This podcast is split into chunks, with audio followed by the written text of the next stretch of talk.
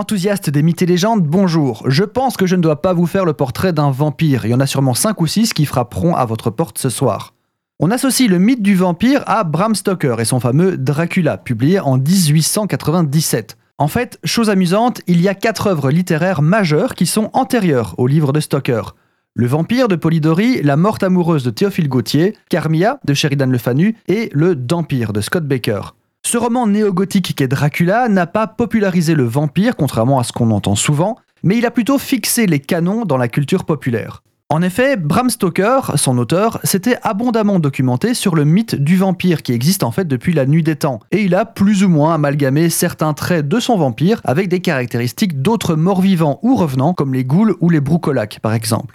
Un peu à l'image de Tolkien avec son Seigneur des Anneaux, qui n'est au final que le condensé de plusieurs légendes germaniques et nordiques. Remplacer quelques noms et ce livre est au final la même histoire que L'Or du Rhin de Wagner. Mais bon, ça n'enlève rien bien sûr à la qualité de l'œuvre, enfin dans le cas de Dracula je parle. Trêve de bavardage littéraire, revenons à la gastronomie. Les vampires, dans leur attirail de malédiction, ne peuvent entre autres aller là où ils ne sont pas invités, se refléter dans un miroir, s'exposer au soleil, entre autres choses. Mais surtout, ils sont repoussés par l'ail.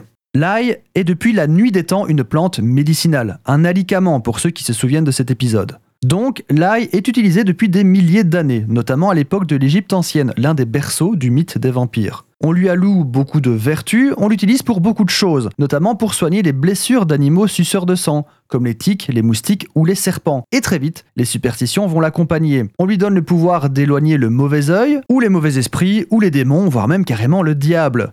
L'ironie est que la légende de l'odeur sulfurée de l'ail viendrait que la plante soit née de l'empreinte du pied gauche du diable dans le jardin d'Éden, l'empreinte droite ayant donné les oignons.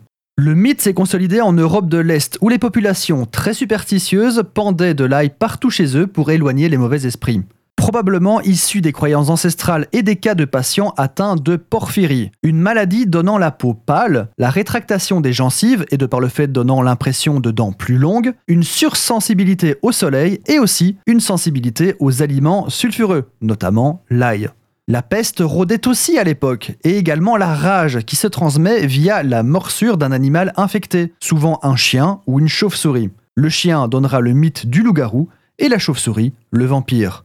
Voilà pourquoi les vampires n'aiment pas l'ail. La réponse est plutôt une somme de caractéristiques qu'un lien unique que Stoker a compilé et popularisé. Et le dernier clou d'étonnement que je vais planter dans votre cercueil de curiosité est le suivant. Dans le roman Dracula, il est question de la fleur de l'ail et non de l'ail en lui-même. Mais bon, notez qu'en grande quantité, fleur ou bulbe, l'ail repousse finalement tout le monde.